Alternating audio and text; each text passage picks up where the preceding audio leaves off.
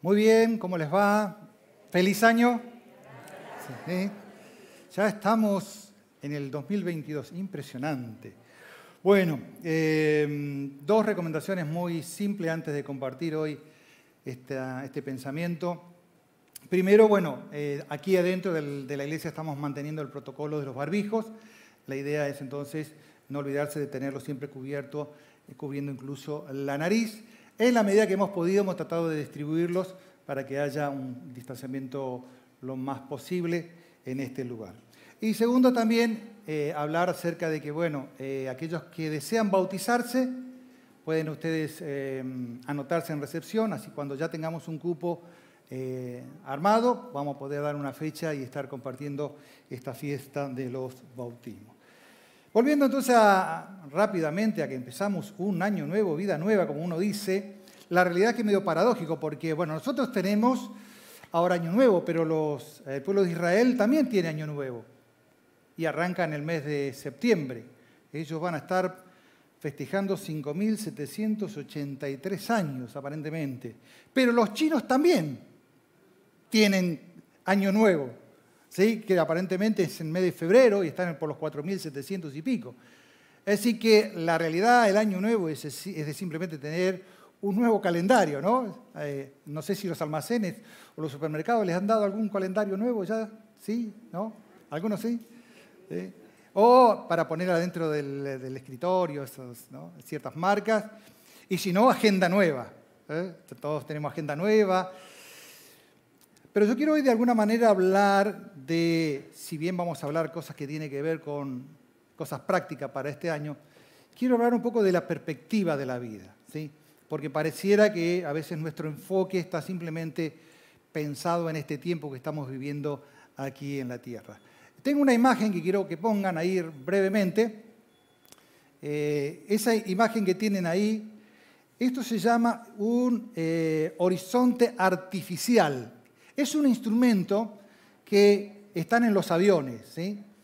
Eh, tanto aviones chicos como aviones grandes, es un instrumento importante que ellos tienen y sirve justamente para diferenciar la línea entre el cielo y la tierra. Entonces yo digo que de alguna manera, en forma análoga, la vida de, una persona es como el, el despegue de un avión desde un aeropuerto para irse a otro destino. No vamos a hacer algo internacional, pero hagamos algo muy breve, por ejemplo, de acá de Palomar para hacer un vuelo, por ejemplo, acá Mar del Plata. ¿sí? le decía hoy en el primer servicio eh, que muchas veces vemos dando vuelta aquí en la zona de Morón eh, los aviones y decimos, una avioneta. Y en realidad eh, no es una avioneta, es un avión. Simplemente lo que difiere que es un avión de un solo motor, o puede ser de dos motores, o puede ser un avión de tipo jet pero es un avión monomotor. Así que normalmente un piloto cuando despega de aquí del Palomar va a viajar en forma visual, que quiere decir, va a utilizar referencias visuales, tanto terrestre como del nivel que tiene que ver con el horizonte. Entonces, la idea a veces en la práctica es que necesita, por ejemplo, si vamos a viajar a Mar del Plata, vamos a pasar por Ezeiza, La Plata, trataría de subir sobre la ruta 2, pasaría por Chascomús y llegaría, digamos, hasta eh, Mar del Plata. Necesita tener lo que llamamos las referencias visuales de la Tierra, pero a su vez tiene que mantener la idea del horizonte. ¿Por qué? Suponiendo que está, está yendo hacia el lugar y pasa por una nube, ¿eh? una nube baja, que sabes, y pasa, los pilotos dicen, pinchan la nube, la realidad, cuando entra la nube, él no ve el horizonte real. Y al no tener un horizonte real, lo que depende él entonces del horizonte artificial. ¿Por qué? Porque él puede entrar en lo que se llama eh, em, una forma de desorientación espacial.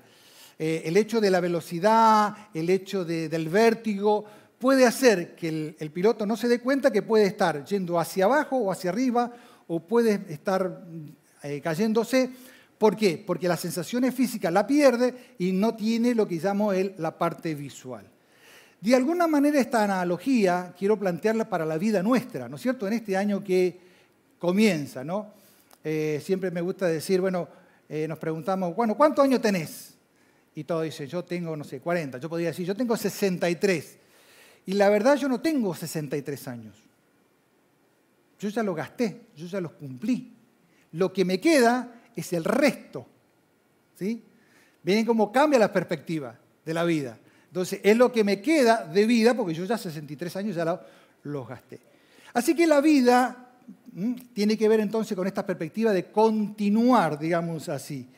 Eh, tomo el texto, que va a ser la base del pensamiento, que está en Colosenses capítulo 3, y dice así. Si ustedes, pues, han resucitado con Cristo, busquen las cosas de arriba, donde está Cristo sentado a la diestra de Dios. Pongan la mira en las cosas de arriba y no lo de la tierra. Entonces la vida en general del ser humano depende de la perspectiva. ¿sí? incluso el libro que se menciona en la Biblia, llamada el libro de Eclesiastés, escrito por Salomón, que es un, un sabio, él describe, por ejemplo, al inicio, dice, ¿qué provecho recibe el hombre de todo el trabajo que se afana bajo el sol? Y después dice, he visto todas las obras que han hecho bajo el sol y he observado que todo es vanidad y correr tras el viento. ¿Qué está diciendo de alguna manera Salomón? Está considerando en este libro la labor humana, pero sin la perspectiva de Dios. Es como que se centra simplemente en lo terrenal y no tiene una mirada hacia el sol o hacia Dios en sus decisiones que uno tiene que tomar. Entonces, depende de la perspectiva que vos tengas de la vida, es como así vos vas a decidir mientras vivís aquí en la tierra. Voy a dividir básicamente entonces en tres etapas ¿eh? la existencia de la vida, porque la vida del ser humano es una vida continua. Así como alguien despega de un aeródromo o de un aeropuerto hacia otro, a su destino, así el humano al nacer ha despegado de esta vida y va a tener una vida que va a continuar en tres etapas. La primera etapa tiene que ver desde que el hombre nace hasta que el hombre muere. La Biblia dice claramente que está decretado que el hombre muera una sola vez y después el juicio. En función de ese valor de tu creencia va a depender entonces de cómo vas a vivir. Por ejemplo, eh, si vos pensás que después de la muerte no existe nada, que el hombre desaparece, ¿cuál es el sentido de la vida? Vivamos, gocémonos. Y ustedes han visto en la historia a mucha gente importante que ha tenido el acceso al dinero, eh, futbolistas famosos, donde entraron lo que llamamos en la vida loca. ¿Por qué? Porque simplemente han pensado de que, total, si uno se muere, desapareció la rabia, ¿no? como diríamos así con el tema del perro. ¿no? Pero también, de alguna manera, las religiones tratan de dar respuesta. ¿Qué va a suceder cuando una persona muere? Por ejemplo, eh, es muy común ver el tema de, del tema de la reencarnación. Hay dos líneas generales dentro del hinduismo y el budismo donde tienen este concepto de que una persona tiene un karma, una energía, eh, y esa energía la va trasladando en las distintas reencarnaciones, que depende de cómo te portes o te transformás, eh, vas subiendo tu nivel, o vas bajando tu nivel a un nivel mucho más animal. Les quiero decir que mucha gente cree en eso porque es una respuesta a lo que uno considera como un estado intermedio, es decir, qué pasa después de que la persona muere. También hay gente que, por supuesto, piensa que ah, el espíritu empieza a dar vueltas por ahí ¿no? y se tiene que redimir. Hay una película famosa de, amor por el actor, ¿era? Patrick Swayze. ¿Sí? ¿Han visto? Ghost en inglés, fantástico. Y han visto que, es muy, muy romántica, muy así, donde él supuestamente murió y vuelve a la vida, digamos, vuelve en escena, porque quiere comunicarse con, con, la, con la mujer y entonces buscan un medio y entonces se comunica y que en realidad lo que tiene que hacer es un poco de redimirse de todas las, las cosas que hizo durante la vida ¿Para qué? Para que de alguna manera, e incluso en la película la muestran, o se va para un lado o se va para el otro. Esas son respuestas que el ser humano de alguna manera tiene en cuanto a estas cosas eh, que tiene que ver con el después de la muerte. Pablo, por ejemplo, eh, un poco digamos irónicamente, dice en uno de sus escritos, si por motivos humanos luché contra fieras, ¿de qué me aprovecha si los muertos no resucitan? Entonces dice, comamos, bebamos, porque mañana moriremos. Y aquí entonces viene esta etapa entre la muerte y qué es lo que la Biblia menciona, que es la segunda etapa, que tiene que ver con la resurrección. Jesús dijo en forma clara, simple y enfática, dijo, no se queden asombrados de esto, porque viene la hora en que todos los que están en los sepulcros oirán su voz y saldrán los que hicieron lo bueno a resurrección de vida y los que practicaron los malos a resurrección de juicio. Entonces, la segunda etapa para el ser humano, que continúa todavía su existencia, tiene, básicamente va a resucitar. Y usted me va a decir, pero pastor, ¿y usted cómo me certifica eso? ¿Acaso las otras religiones o las otras creencias eh, eh, no tienen razón? Quiero decirle que el cristianismo tiene una de las razones más certificadas que es la resurrección de Jesucristo. Pablo lo dice, que si realmente la resurrección no existe, el cristianismo no tiene ningún valor. Vana es nuestra fe, muchachos, no tiene sentido. Entonces, ¿quién garantiza, quién certifica que esto se va a cumplir? Que Jesús ha resucitado. Podríamos agregar un montón de pasajes. En el Apocalipsis se menciona que Él dice, yo soy aquel, el alfa y el omega, el principio y el fin, el que estuve muerto y ahora estoy vivo. Él le dijo en su momento, dice, el que cree en mí, aunque esté muerto, vivirá. Yo soy la resurrección y la vida.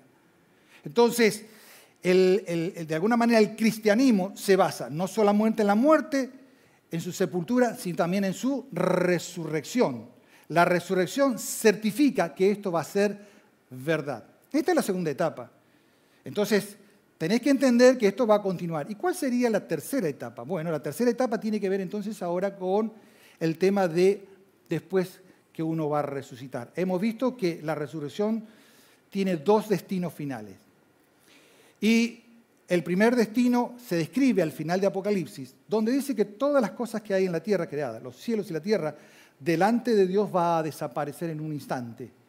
Y Él llamará a todos aquellos que de alguna manera en todo el periodo de la humanidad van a salir de sus tumbas, van a salir del mar, van a salir de la tierra y van a resucitar y se pondrán enfrente de Él. No hay problema porque Dios es eterno, así que eso va a ser largo.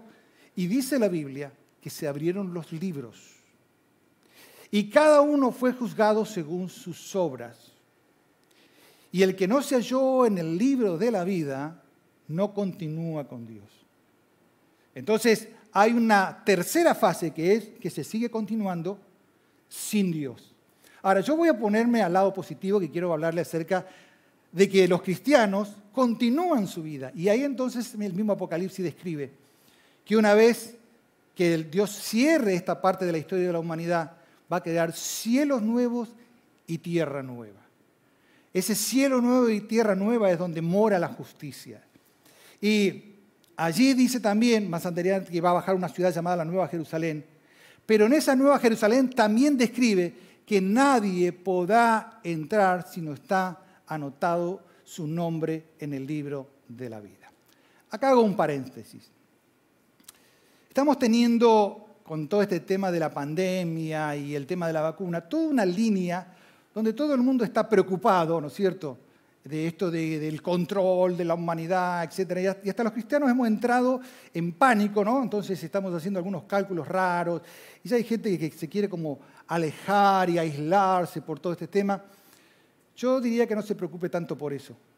Preocúpese que su nombre esté escrito en el libro de la vida. Todo lo demás es circunstancial.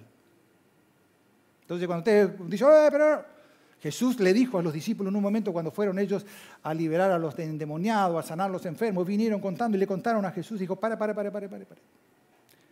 No se alegren lo que están haciendo, alégrense, Jesús le dijo, que su nombre están inscritos en el libro de la vida. Entonces eso es importante que lo consideres. Entonces, esa perspectiva que vos tengas acerca de, la, de, tu vida y la eternidad, te va a permitir entonces, ahora sí, bajar, por decir así, a la vida cotidiana. Entonces yo quiero que vean ustedes que nuestra vida tiene una mirada hacia la eternidad, hacia el futuro, y eso entonces ahora nos cambia de poder mirar la actividad que nosotros tenemos aquí en la tierra. Ustedes se harán algunas preguntas por ahí, bueno, ¿y qué pasa entonces entre que la persona muere y va a resucitar? ¿no?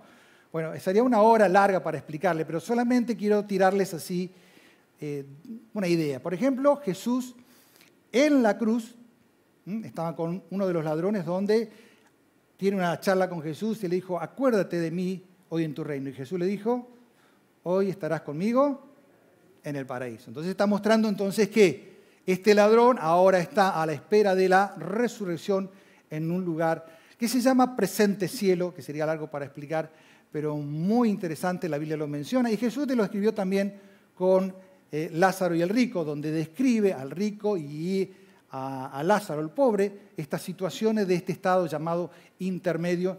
Y para los cristianos le llamamos eso el cielo presente, porque es la conjunción de la presencia de Dios con nosotros, esperando, por supuesto, lo más importante que se llama la resurrección de los cuerpos, para luego continuar en la nueva tierra. Pero vamos a bajar ahora del cielo, bajamos a la tierra. ¿sí?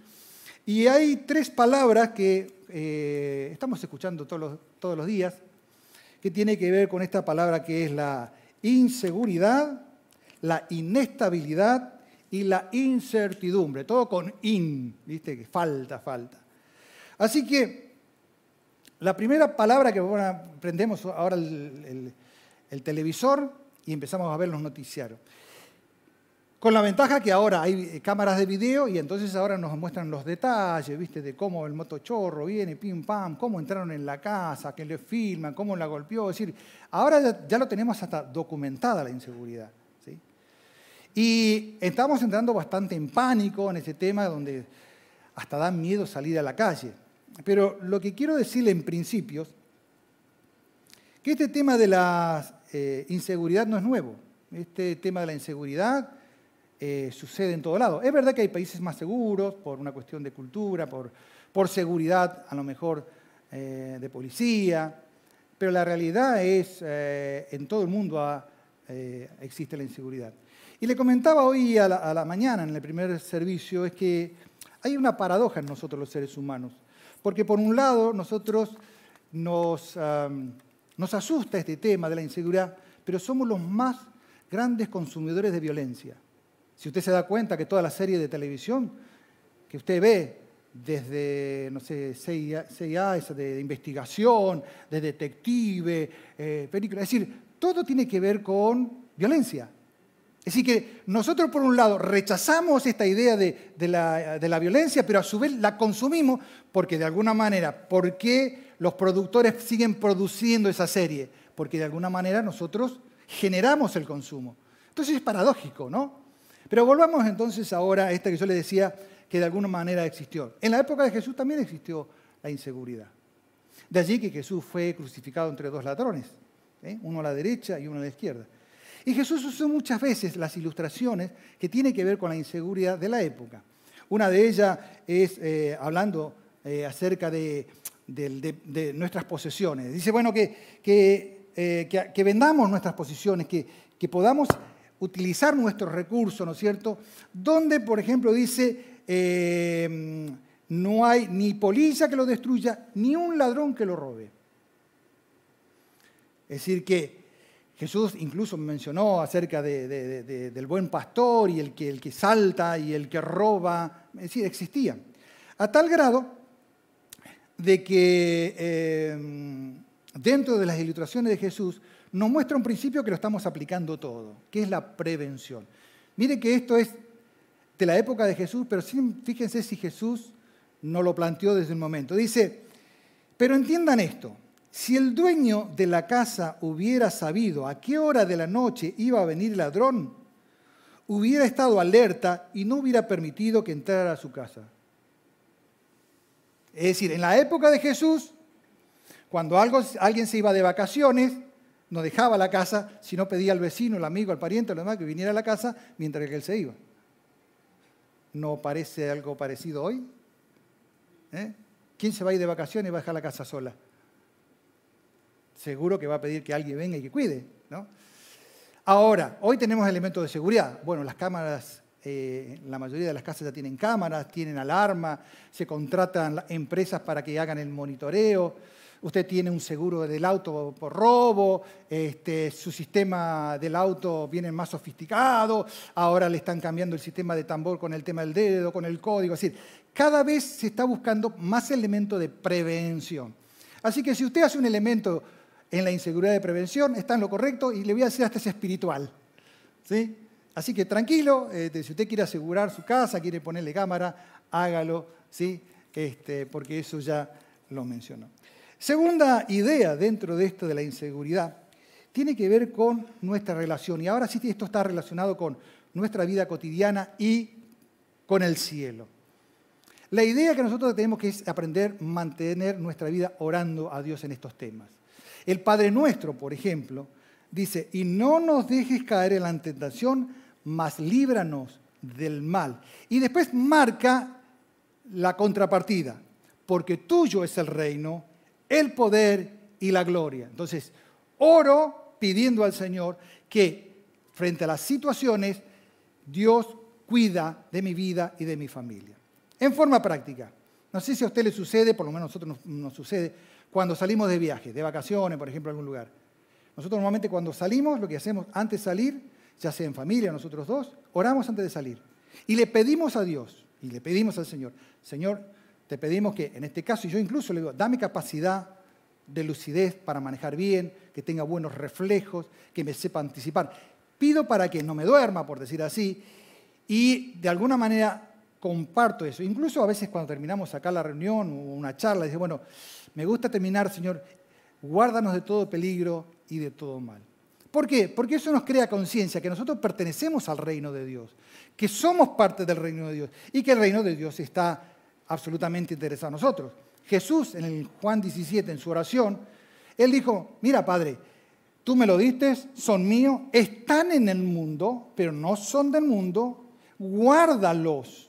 Es decir, Jesús mismo oró por nosotros, por, entre comillas, por nuestra seguridad.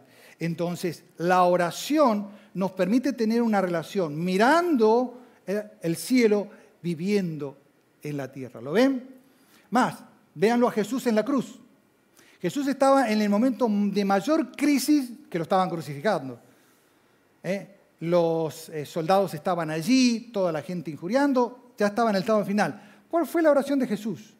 Los maldijo, los, este, no sé, los escupió, no sé, le dijo cualquier cosa menos que eran lindos. No, él dijo, noten, entonces noten otra vez, él está pasando una situación acá, pero se conecta otra vez al Padre.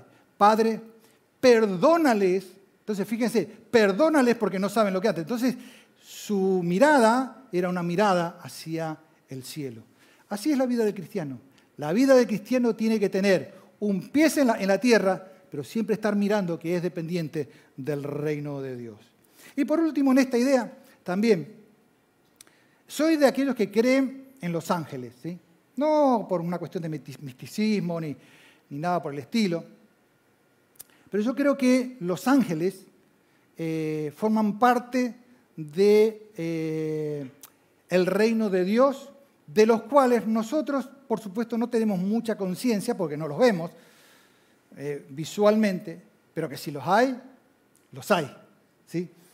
El escritor de los Hebreos, mencionando una comparación que hace en el primer capítulo acerca de Jesús y los ángeles, mostrando que Jesús es superior a los ángeles, él termina su narración diciendo, hablando de los ángeles, ¿no son todos ellos espíritus ministradores enviados para servir por causa de los que heredan, heredan salvación? Simplemente uno hace un viaje por la Biblia desde el libro de Génesis eh, hacia adelante. Va a ver que los ángeles siempre han intervenido en la historia intervinieron con Abraham, intervinieron con Isaac, con Jacob, eh, tuvo hasta con Josué, el ángel de Jehová apareció en escena. ¿sí? Eh, podemos, eh, eh, podemos ver hasta con la mamá de Sansón, que apareció, le pareció un ángel. Así que nosotros podemos recorrer la historia del Antiguo Testamento viendo de la intervención de los ángeles en la vida del pueblo de Israel. Pero en el Nuevo Testamento nosotros podemos ver simplemente eh, a los ángeles interviniendo en la vida de Jesús. Desde su nacimiento, ya lo, hemos visto, desde su nacimiento, En la tentación, ¿recuerdan? Que después de la tentación vino a fortalecerle un ángel. En Getsemaní, ¿eh? cuando estaba orando y dice que un ángel vino y lo, estuvo acompañando. Cuando eh, resucitó, ángeles estaban listos ahí para anunciar las buenas nuevas. Cuando ascienden, están los ángeles interviniendo. Y el regreso lo hará con poder y gloria junto con sus santos ángeles. Entonces, los ángeles están funcionando, por así, en servicio, lo que tenga que ver con la salvación. ¿Quién de nosotros no habrá leído este salmo tan lindo? El ángel del Señor acampa alrededor de los que le temen y los rescata. Incluso Pedro, ¿se acuerdan? Estuvo en un momento allí en la cárcel y la iglesia que estaba orando, ¿ve? ¿Ve otra vez? Conexión con el reino. Orando y dice entonces que un ángel fue y lo libera. ¿Sí? Bueno, sin contar Pablo, ¿no es cierto? Plena navegación hacia Roma. ¿eh? si se venía el desastre, la tormenta, todos estaban, no comían, lo demás. Entonces Pablo dijo, bueno, me ha visitado un ángel esta noche, así que tuvo una conversación en plena tormenta, dijo, bueno, no se va a perder ninguno ¿eh? de ustedes, el barco se va a destruir, pero no, ninguno, así que todos van a saber. Ven, ven, ven que hay una relación entre el reino de Dios, sus hijos, y el reino angelical. Eh, personalmente, y por supuesto yo hago entre comillas, personalmente creo que muchas cosas no le suceden a los cristianos porque siempre hay una protección angelical. Quizás cuando estemos en la presencia de Dios, mirando retrospectivamente en el tiempo y la historia, veremos cuántas veces hemos tenido la protección de parte de Dios. Así que fíjense ustedes cuántos elementos podemos tener en cuanto a esta idea de que nosotros podemos eh, estar tranquilos en, eh, en el Señor. Vamos con la segunda palabra, que es lo que llamamos nosotros la inestabilidad, y tiene que ver con la economía. ¿no? Estamos viviendo momentos bastante eh, complicados en el, tema que tiene que ver con la economía. Pero ¿cuál sería el principio básico de todo ser humano? Tenemos que pensar que tenemos que trabajar. Entonces muchos se preocupan, dice, yo no tengo trabajo. Entonces la pregunta es, ¿Qué estás haciendo. No, lo que pasa es que yo soy un desocupado. La pregunta es, ¿qué estás haciendo? ¿Por qué? Porque el trabajo, cuando uno trabaja, ¿por qué trabaja? Por una remuneración, ya sea en dinero o en especie, como ustedes quieran definirlo. Pero trabaja por algo, a cambio de algo. Entonces, en el tema de lo que tiene que ver el trabajo, tiene que pensar que usted tiene que trabajar buscando trabajo. Entonces, quien está buscando trabajo no está desocupado, porque está ocupado trabajando, buscando trabajo. ¿Cuál va a ser la recompensa? Encontrar trabajo. Irónicamente lo que voy a decir, no debería haber, entre comillas, desocupados, deberían estar todos buscando eh, trabajo, en, el sentido... Pero bueno, vean lo que dice eh, Pablo escribiendo a Tesalonicense. Y que tengan por su ambición el llevar una vida tranquila, que se ocupen en sus propios asuntos y trabajen con sus manos, tal como lo hemos mandado, a fin que se conduzcan honradamente para con los de afuera y no tengan necesidad alguna. Entonces, en esta dinámica tienen que entender que el Hijo de Dios tiene, digamos, una dinámica muy especial en el reino de Dios buscando trabajo. La segunda cosa que tiene que saber es que tenemos capacidades. ¿sí? Jesús habló esto acerca de los talentos, ¿sí? mostrando esta figura diciendo, bueno, que un, eh, un mayordomo, un dueño, le dio X cantidad en, en plata, en kilos de plata, habla de cinco talentos, habla de dos talentos y de un talento. La referencia que Jesús continuamente hace es que se le dio a cada uno según su capacidad.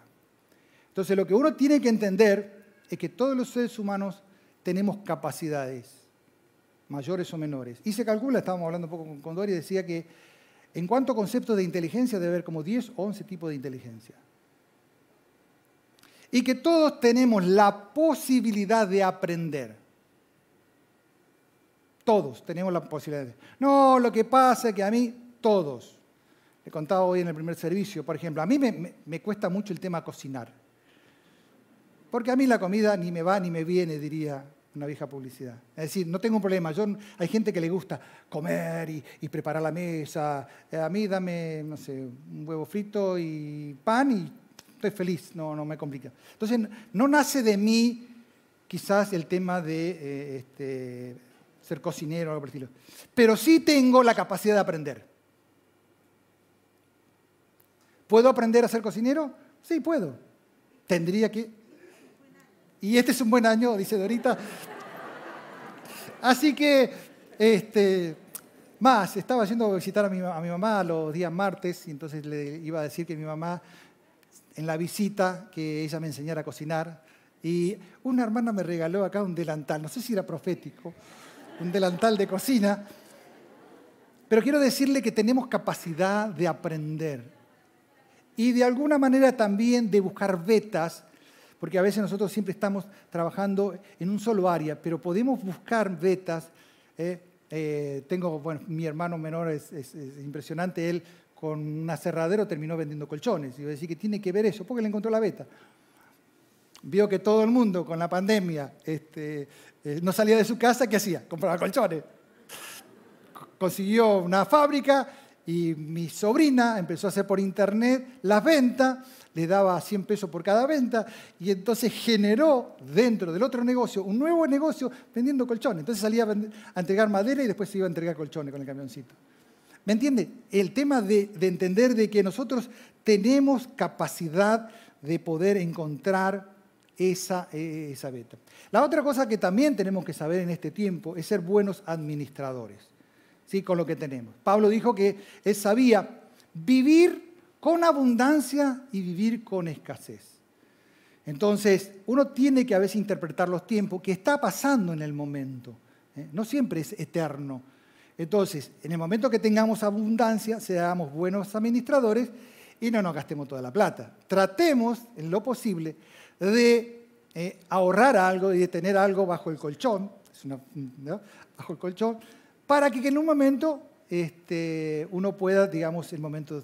Y si tiene, de alguna manera, hay un momento de escasez, ser buenos administradores. Hay cosas que uno puede vivir, ¿eh? que puede ir, de alguna manera, sacando eh, eh, de su presupuesto cosas que se pueden llegar a, vivir. Así que, en ese sentido, entonces, como dijo Pablo, él aprendió a ser un buen administrador. Sea un buen administrador de los tiempos. Si tiene abundancia, sepa de alguna manera eh, cuidar o ahorrar. Y si está en escasez, sepa limitarse.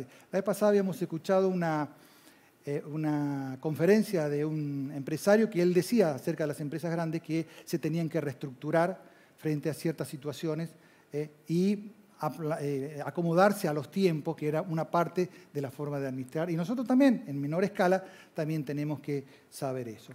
Y dentro de esta idea, lo último es, entienda de que nosotros tenemos promesas de parte de Dios donde tenemos que aprender a creer en sus promesas y de alguna manera hablarlas.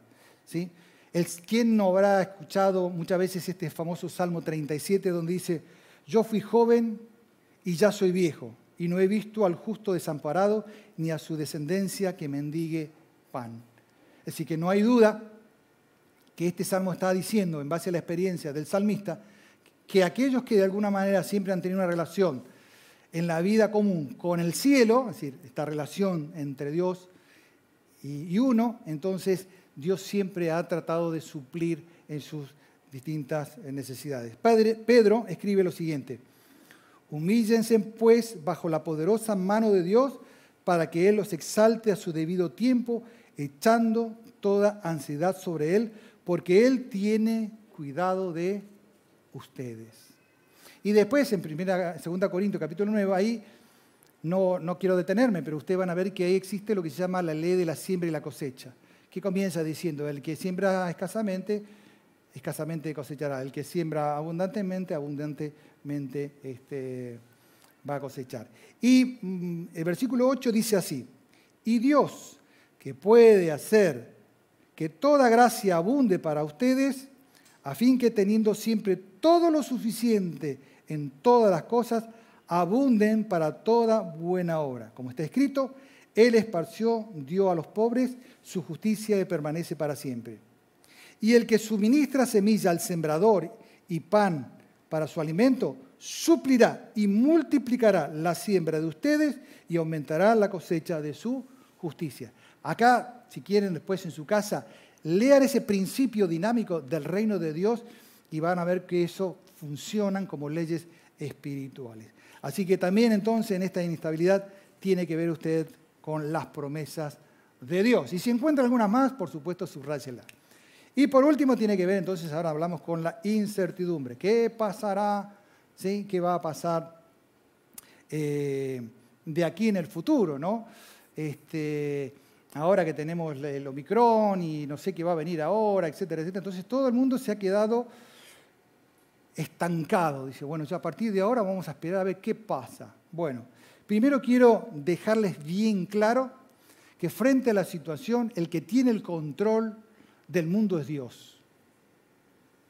Dios ha usado a los imperios que han existido en la humanidad, desde el imperio asirio, el imperio babilónico, el imperio medo-persa, el imperio griego e inclusive el imperio romano para sus propósitos. Históricamente los podemos ver, imperios sanguinarios y crueles, pero Dios los usó en su propósito. Así que no hay nada que sale fuera del control. Para aquellos que les gusta estudiar la Biblia, lean el libro de Isaías, va a ver que Dios incluso se puso en defensa de Nabucodonosor. Dice que nadie me lo va a tocar porque yo sé cuánto él va a ser mi siervo hasta el tiempo que yo lo determine. Nabucodonosor, en su orgullo en su momento que se puso contra Dios, a través de Daniel le dijo, siete tiempos vas a estar mal. Y después de siete mm, tiempos que estuvo muy mal, casi loco, fue restaurado. Y él terminó reconociendo a Dios. Dice así, porque su dominio es dominio eterno, su reino permanece de generación en generación. Todos los habitantes de la tierra son considerados como nada, mas Él actúa conforme a su voluntad en el ejército de los cielos y entre los habitantes de la tierra. Nadie puede detener su mano y decirle qué has hecho. Así que tranquilo, ¿Eh? Tranquilo, tranquilo. Que aunque nosotros no tengamos la respuesta, Dios sigue controlando a las naciones. Y yo podía solamente mostrar parte de lo que sucedió con el Imperio Romano, que gracias al Imperio Romano ellos tuvieron lo que se llamó la Pax Romana, se llamó lo que llamaba la Lex, que tenía que ver con la ley, la vía, que son las carreteras. Eso fue la plataforma para que el Evangelio se extendiera por toda Europa y Asia. Así que Jesús vino en el momento exacto, en el lugar exacto, en el imperio exacto, para que cuando Él naciera y la iglesia naciera se proclamara el reino de Dios. Así que tranquilo, tranquilo. Él mantiene el control. Segunda cosa, planifique. Esto ahora todo dice, ¿qué vamos a planificar? No sabemos qué va a pasar el año que viene. Planifique. Un amigo eh, que tengo, que, también es eh, muy querido, el otro día escuchando un mensaje, él le dijo a la congregación, dice, ¿quieren todos ustedes saber cuál es la fórmula de la prosperidad? Y todos dijeron, como nosotros, dijo, simple, papel y lápiz. Planifique. Contaba al principio algo que nos ha pasado a nosotros con Doris en, este, en esta mm, pandemia, ¿no? Habíamos, eh, teníamos el proyecto de modificar la casa Así que le pedimos a un profesional que nos hiciera un proyecto completo, pagamos el proyecto completo. Por supuesto, pedimos el presupuesto general, cuánto nos iba a salir, viste que, todo lo que tenga que ver con casa te, lo pasan a dólares. Entonces nos pasó los dólares y dijimos, wow. Wow, imposible. Pero teníamos planificada la idea. Así que cuando llegó el momento, la circunstancia y lo demás, le dijimos, le dijimos al profesional, le dijimos, bueno, este cuartito acá, este techito y la pared, decime, dame un presupuesto, mano de obra y material. Y nos pusimos una meta con, con Doris desde el principio, dijimos, no vamos a sacar crédito y no vamos a estar en deuda. Entonces, ¿cuánto es? Ta, ta, ta, ta, ta, ta. Ahorramos, ahorramos, arrancamos. Más o menos un año y ocho meses. Casi sin parar, salvo un par de la pandemia. Nosotros reformamos toda la casa. No me pregunte cómo, cuándo y dónde. Lo que sí es esta famosa frase, y Dios proveerá, viene de pro deber. Entonces, Dios no te va a proveer si vos no tenés algo eh, para presentarle. Entonces, vos tenés que planificar a corto plazo, mediano plazo, como vos quieras, a largo plazo, pero tenés que tener algo, tenés que presentarle, ¿eh? porque si vos crees que Dios te va a suplir o te va a proveer, tenés que presentarle un proyecto. ¿Me, siguen? ¿Mm? Así que bueno, ¿de dónde saca pastor eso? Porque Jesús lo explicó acerca de, él lo aplicaba al reino de Dios, pero dice, porque ¿quién de ustedes, deseando edificar una torre, no se sienta primero y calcula el costo para ver si viene lo suficiente para terminarla? No sé, cuando haya echado eh, los cimientos y no pueda terminar, todos los que le vean comiencen a burlarse de él diciendo, este hombre comenzó a edificar y no lo pudo terminar. Entonces, planifique. Y por último, tiene que ver entonces con la idea de la paciencia. ¿sí? Vivimos un mundo muy ansioso de llame ya, todo ya, hágalo rápido y yo lo quiero ahora. Y, incluso la dinámica del comercio ahora, ¿viste? Antes vos te llevabas tiempo para, eh, como es, para mm, eh, comprar algo, ahora querés, ¿cuánto entregan ahora mercado este? ¿Sí? Y tres días, dos días, un día, no, ahora, ahora en el día, ¿viste? Entonces ya, a ver, a ver, este, este tarda tres días, este tarda un día. Y yo quiero, lo quiero ya, ya. Tiene que aprender a tener paciencia ¿eh? en los proyectos y permitir entonces que esto vaya yendo. Le contaba al principio, cuento algo de nuestra experiencia muy, muy, básica y práctica, ¿no? Que nosotros arrancamos cuando nos, casamos con un fitito, un Fiat 600. Y me acuerdo entonces que ese fitito lo teníamos que empujar porque tenía motor tocado, se pisaba la, tapa. Y así arrancábamos. Me acuerdo que veníamos, me acuerdo de una congregación a la noche, empujando a la noche para que arranque. Y arrancamos con eso, con un 125, y después fuimos eh, de a poquito un Renault 12, después de un Renault 12, bueno, tuvimos la oportunidad después este, eh, pasar a una camioneta en su momento con, con, la obra de mi hermano, y después volvimos a un 505, y después fuimos a, un, este, ¿cómo es? un 4K, y después nos pasamos a un Agile, y bueno, ahora estamos con, un, con una Honda. Ahora, ¿qué hemos visto? Y en la práctica, ¿qué hemos visto? Que así como presentamos el proyecto de Dios, hay que saber esperar. Y le digo un consejo personal, ¿no? Si va a comprar un auto, no se apure en comprarlo. Ore cuando va a comprar un auto. No se apure en comprarlo. Y busque la mayor información posible de lo que va a comprar. ¿Quién es el dueño? ¿Cuántos kilómetros tiene reales? ¿Quién te lo puede recomendar? Plin, plin, plin, plin, etcétera, etcétera, etcétera. ¿Por qué?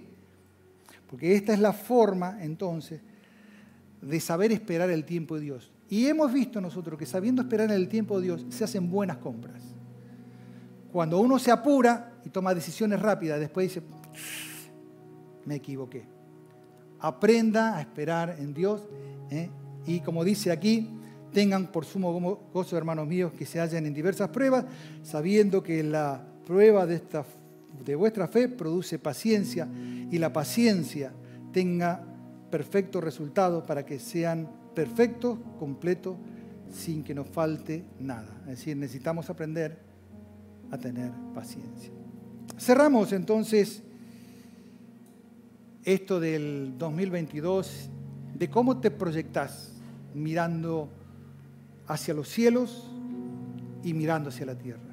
Si solamente te quedas mirando lo terrenal, vas a terminar mal y vas a terminar con la, viviendo la vida loca, porque definitivamente no hay mucha... Eh, esto suena cada vez más, más doloroso.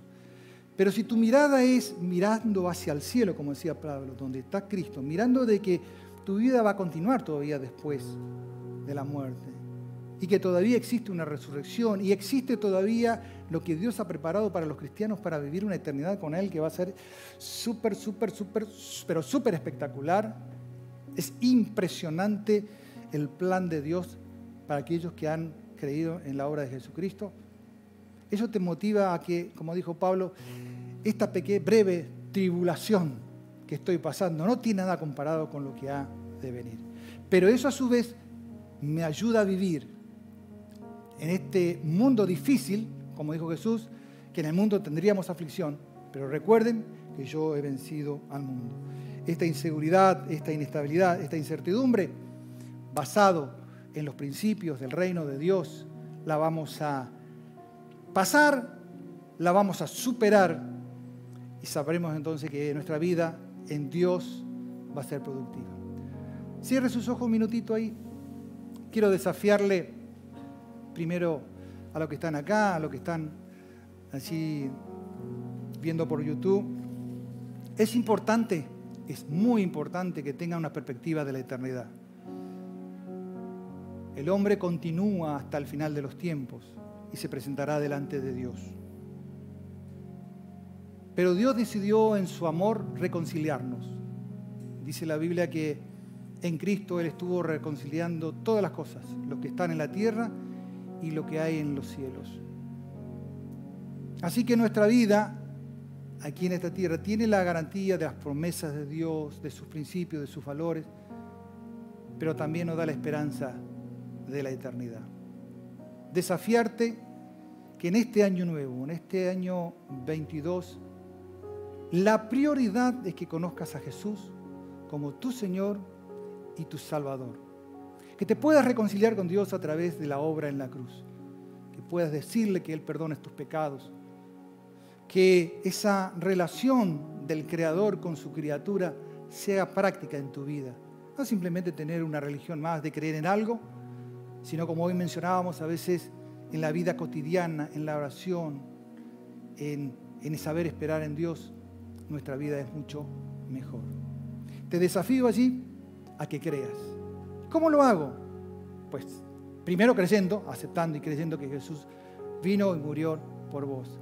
Quizás lo puedas hacer con una oración, ¿sí? quizás estés sola, quizás estés en algún lugar acompañado, pero allí adentro, bien adentro, puedas como cerrar tus ojos y decirle, Jesús, yo hoy creo en ti, creo que tú eres mi Señor, que tú moriste por mí en la cruz. Y aunque no entiendo un montón de cosas, sé que tú eres mi Salvador. Estas pequeñas palabras es el inicio a una nueva vida. Yo te aseguro, 100%, como siempre digo, que ser cristiano es lo mejor que le puede pasar a una persona. A lo que estamos acá, también quizás alguno haya tenido esa oración. Y quizás en este tiempo tan difícil que ha pasado, pueda tener una nueva perspectiva acerca del futuro. No bajes tus ojos solamente a la tierra. Haz que tus ojos, viendo la tierra, estén siempre mirando al cielo, donde está Cristo, como decía Pablo. Señor, oro por cada uno de los presentes, por los que aquellos que han compartido, en el nombre de Jesús. Amén y amén.